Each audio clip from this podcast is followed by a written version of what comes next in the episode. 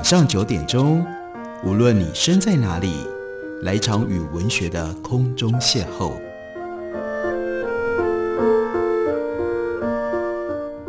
杨照谈书，邀您一同遨游文学世界，认识古今中外的经典之作。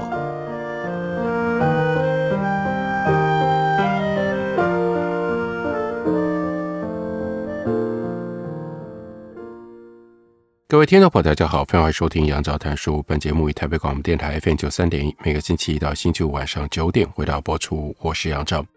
在今天的节目当中，要为大家介绍的，这是映客出版的新书，是由颜泽雅所编的《余英时评政治现实》。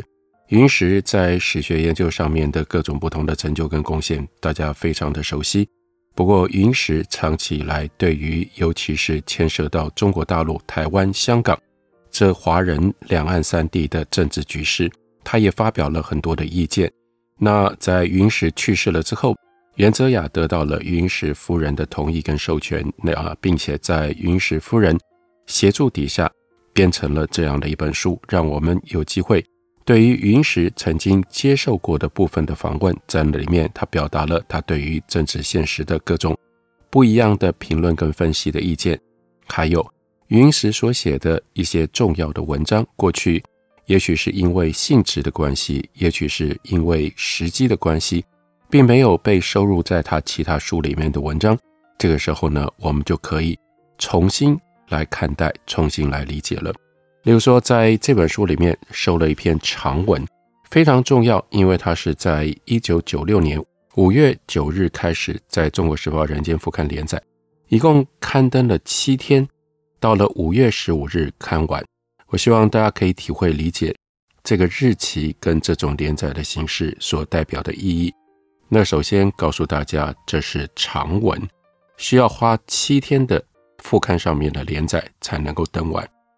第二呢，虽然是在副刊上面连载，但是在一九九六年的五月，这是什么样特别的日期？这就是即将要迎来中华民国第一次。总统民选的就职典礼，那是一九九六年的五月二十日。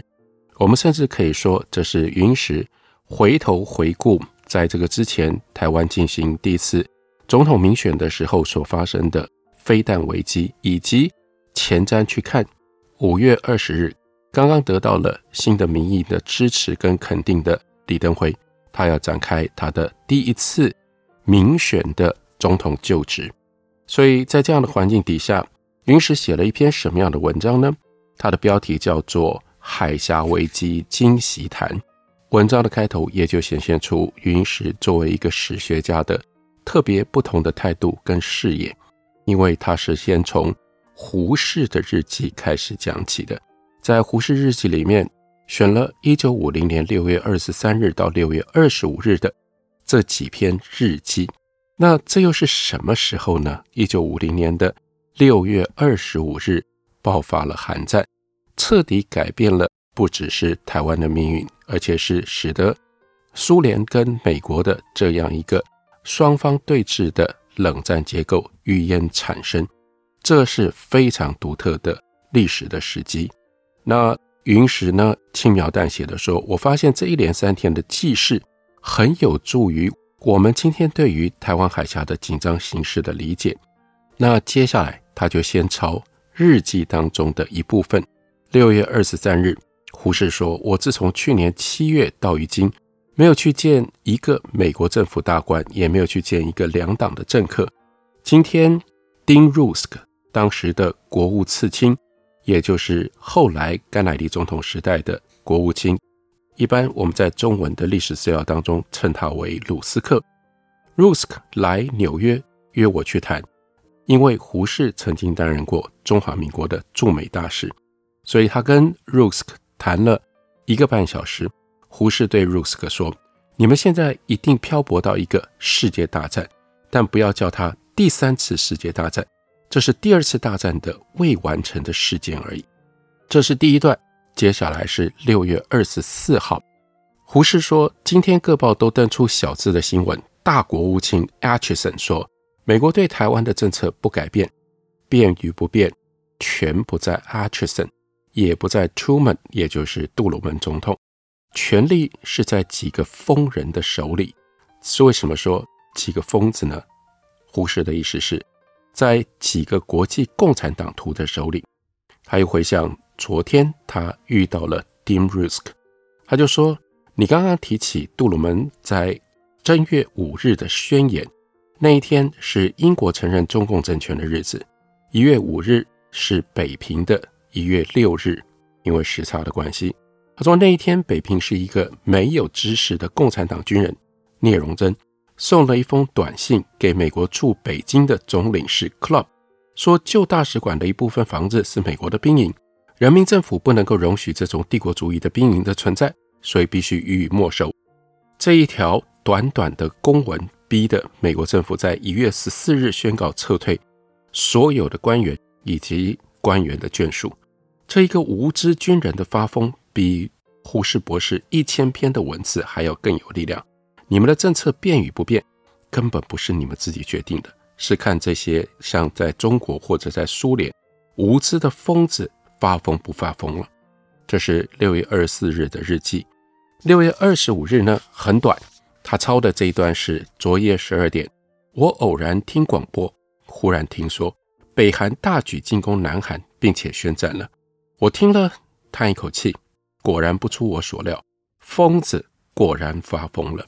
胡适完全是对的，这个。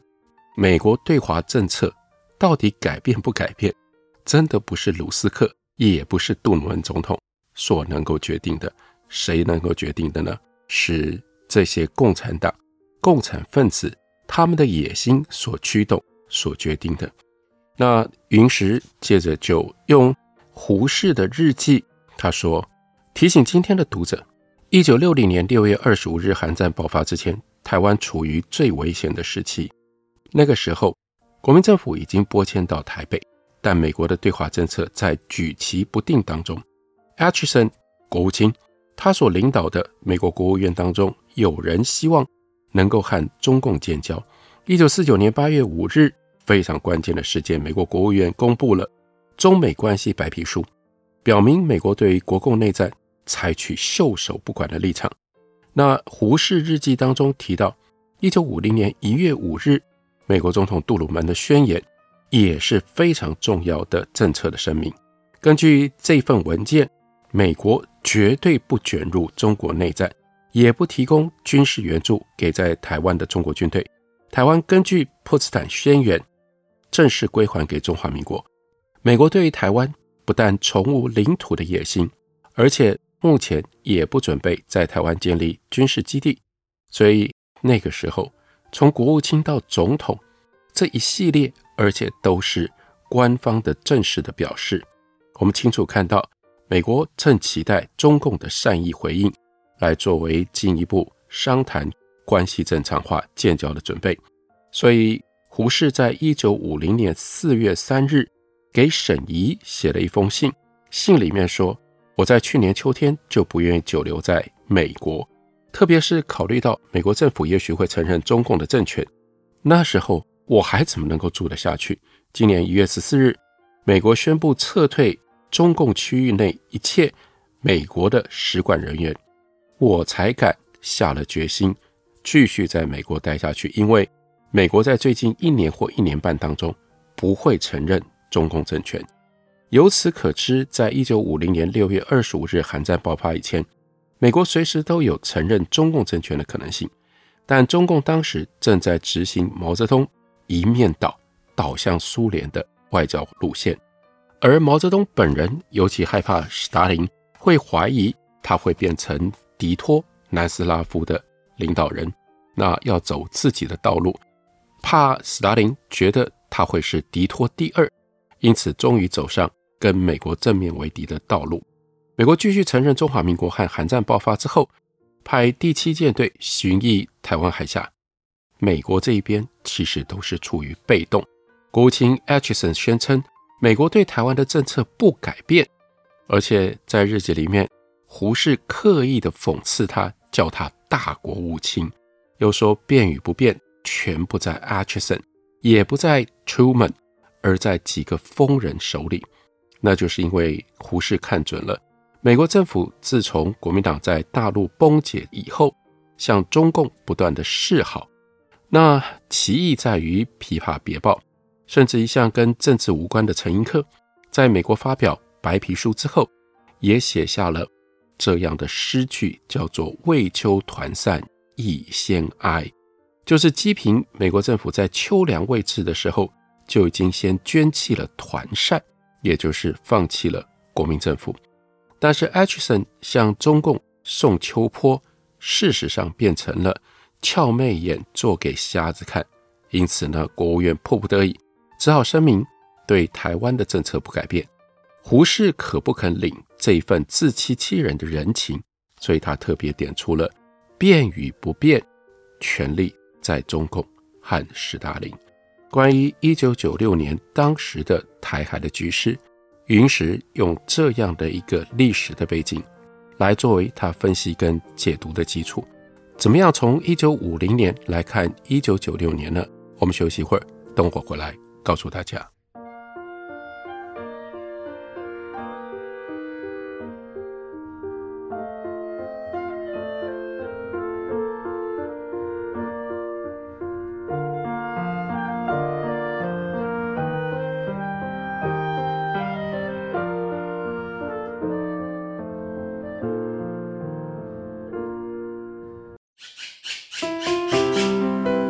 大家好，我是刘克襄。亲近自己的城市，找回城市的温暖。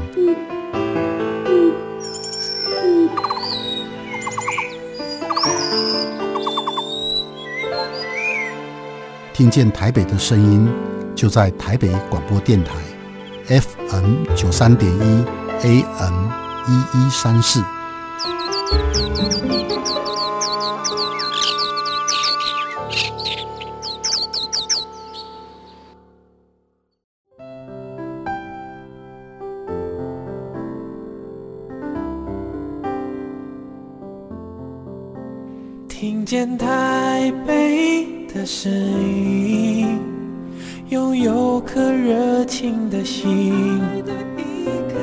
有爱与梦想的电台，台北广播 FM 九三点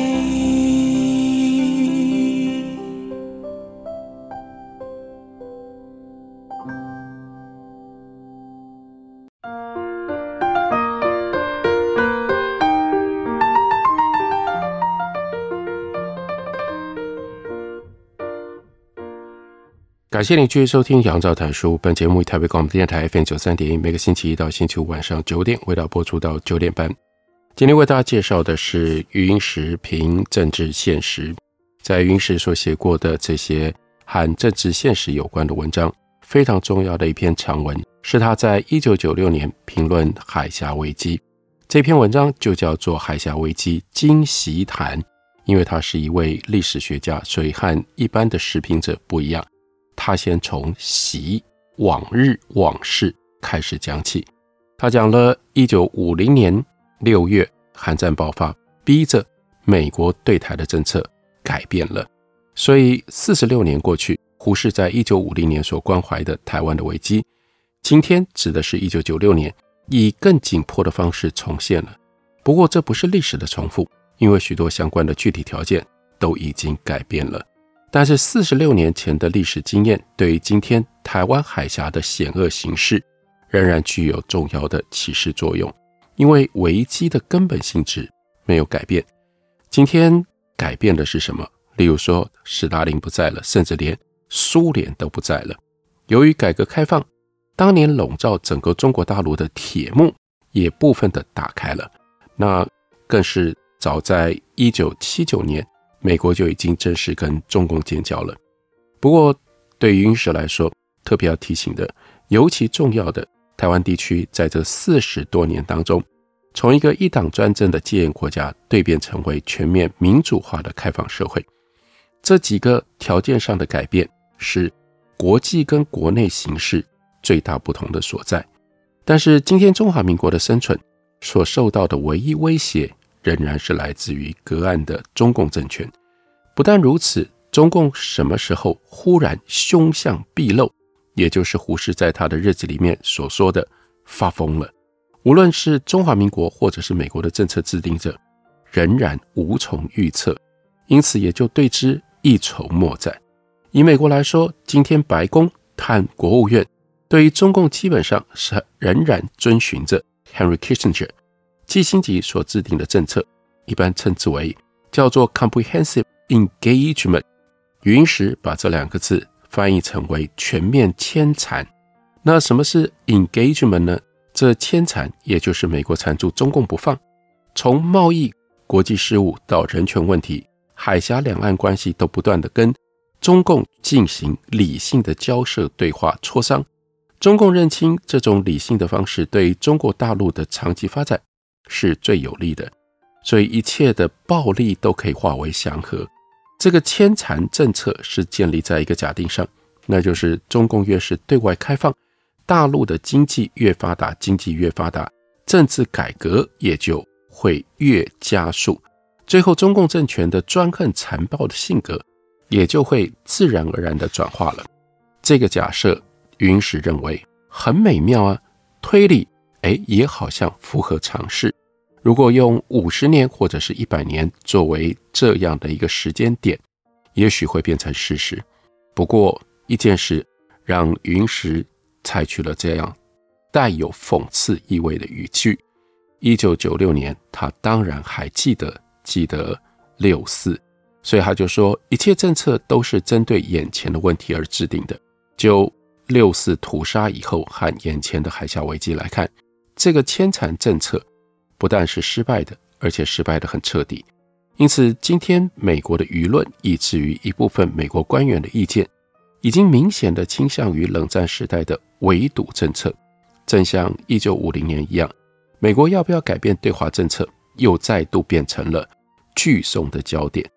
虽然这篇文章在超过二十五年前所写的，不过对于今天我们所看到的美国跟中国之间的关系，仍然是有它来自于历史的一种启发的性质。到底美国应该用牵缠的方式，来对付中国，还是应该要围堵中国？这也是我们很清楚的看到，尤其是在二零一六年 Donald Trump 当选总统之后，一直环绕着美国的外交政策，成为句颂不休的焦点。就如同余英时在这篇文章里面所写的一样，有意思是，接下来余英时的行文的方式，他是假想，如果胡适活在今天。他又会对于美国的官员说：“哎呀，变与不变，权力不在 Christopher。Christopher 是当时 Bill Clinton 总统的国务卿，也不在 Clinton 总统身上。这个权在几个人手里？你们的政策变与不变，要看这些无知的疯子发疯不发疯了。上面已经指出了，用疯狂来解释中共的行为是不能成立的。所以呢，余英时他说：我要为。”胡适的话下一个转语：美国政策的变与不变，以及如何变，权力不在美国，而在中共。但是中共露出他的凶暴本相，不是因为他们疯狂，而是出自于他们求生的本能。从邓小平开始，中共领导人对美国牵缠政策的用意就看得一清二楚。他们看准了这个政策其实就是杜勒斯的和平演变的体现。但当时为了要解除文革之后经济上的困境，还有更严重的国际上的孤立，也为了要向华国锋的反世派在内部夺权，因此邓小平将计就计，表面上完全接受了这个牵缠的政策。不过邓小平内心另有打算，那就是云石一再讲过他认定的中共政权的基本的路线、主要的手法。那是两面手法，叫做经济放松、政治加紧这八个大字。美国跟中共从一开始就各怀鬼胎，两个鬼胎在最初几年内能够相安无事，但毕竟逃不掉打架的下场。而六四屠杀就是在两鬼公开较量胜负的结果。这两个鬼胎的根本差异在于，美国企图通过全面牵缠，使得中共从经济自由化走向政治自由化，而中共则只肯和美国进行高度选择性的牵缠。中共坚定不移的原则则是，凡是有利于经济放松的，例如说吸引美商投资、争取世界银行的贷款、跟美国进行大量粗糙的贸易等等，在这方面他们就跟美国紧缠不放。但是不利于政治加紧这另外一个面向，那于是我们就会看到，像天安门屠杀、人权问题、核子武器试爆问题。对台湾实行恐怖威吓等等，他们就完全拒绝和美国任何的牵缠。换句话说，牵缠与否，权力完全操在中共的手上，美国只能够跟在后面转。至于在贸易谈判、禁售核子技术给巴基斯坦和伊朗等问题上，尽管双方取得了协议，中共也是阳奉阴违，绝对不受约束。所以，美国的全面牵缠政策从一九八九年以来，事实上就变成了中共予取予求的一个方便之门。今天，美国人大致看清楚了中共的本来面目，所以舆论界在一九九六年前后会有那样一种改变政策的呼声。稍稍熟悉中国共产党历史的人，当然这中间就包括了云石。也是显现出云石对于中国共产党的看法跟认识。他说，大概都对中国共产党的喜怒无常有深刻的印象。中共昨天的笑靥隐忍，今天可以忽然变作横眉怒目。胡适用疯子来形容他们，就是因为不理解这一点。其实，共产党人的喜不一定是真喜，怒也未必是真怒。喜和怒的后面都经过了冷酷的精密计算。他们在有求于人或自觉力量还不够克敌制胜的时候，就笑靨迎人；但一旦估计自己的实力可以压服对方的时候，就一变而成为横眉怒目。但无论是笑靥迎人，或者是横眉怒目，这都是出于共产党人的一种求生的本能。这一点又可以分成两个层次来说：第一，作为一个集体。共产党是古今一切权力组织当中独霸性最强的一种。通过暴力的手段，他没收了一切私人的生活资料，解散了一切具有独立性的社会的团体，把大大小小的各种权力完全集中在党的手中。第二，在个人的层次上，共产党人在党内能不能够夺权跟掌权，对他们来说是宇宙间的第一大事。林彪说：“有权就有一切。”没有权就没有一切，这的确是他悟道有德之语。据说林彪为了要夺取党内的最高权力，曾经写下“悠悠万事，唯此为大”这两句古语来作为自我的警告。无论真相如何，这是共产党求生本能在个人层次上的强烈的表现。为了要在党内求生存，最高一级的领导人在权力争夺的时期，像是今天。就不能不在重大问题上表态。他们根据个人的估计和判断，对问题提出自以为是正确的看法，有的缓和，有的激烈。这在党史上美其名曰路线斗争。所以在这样的情形底下，云石特别点出这一点，也是我们今天重新读收入到这本书里的这篇文章，值得我们好好思考的。他说：“中共的有形武力对于台湾的威胁远远不及他对民族主义情绪的操纵更为可怕。所以，从历史的角度，从长期对于共产党的观察，云石有了他对于政治现实很不一样的分析的切入点。虽然这些文章不是针对当前现实的，但是因为那样一个历史的基础背景。”所以使得这些文章，其中还有相当多的论点，经过了这么久的时间之后，也许我们在思考两岸关系的时候，都还有参考跟启发的价值。感谢您的收听，下个礼拜一同时间我们再会。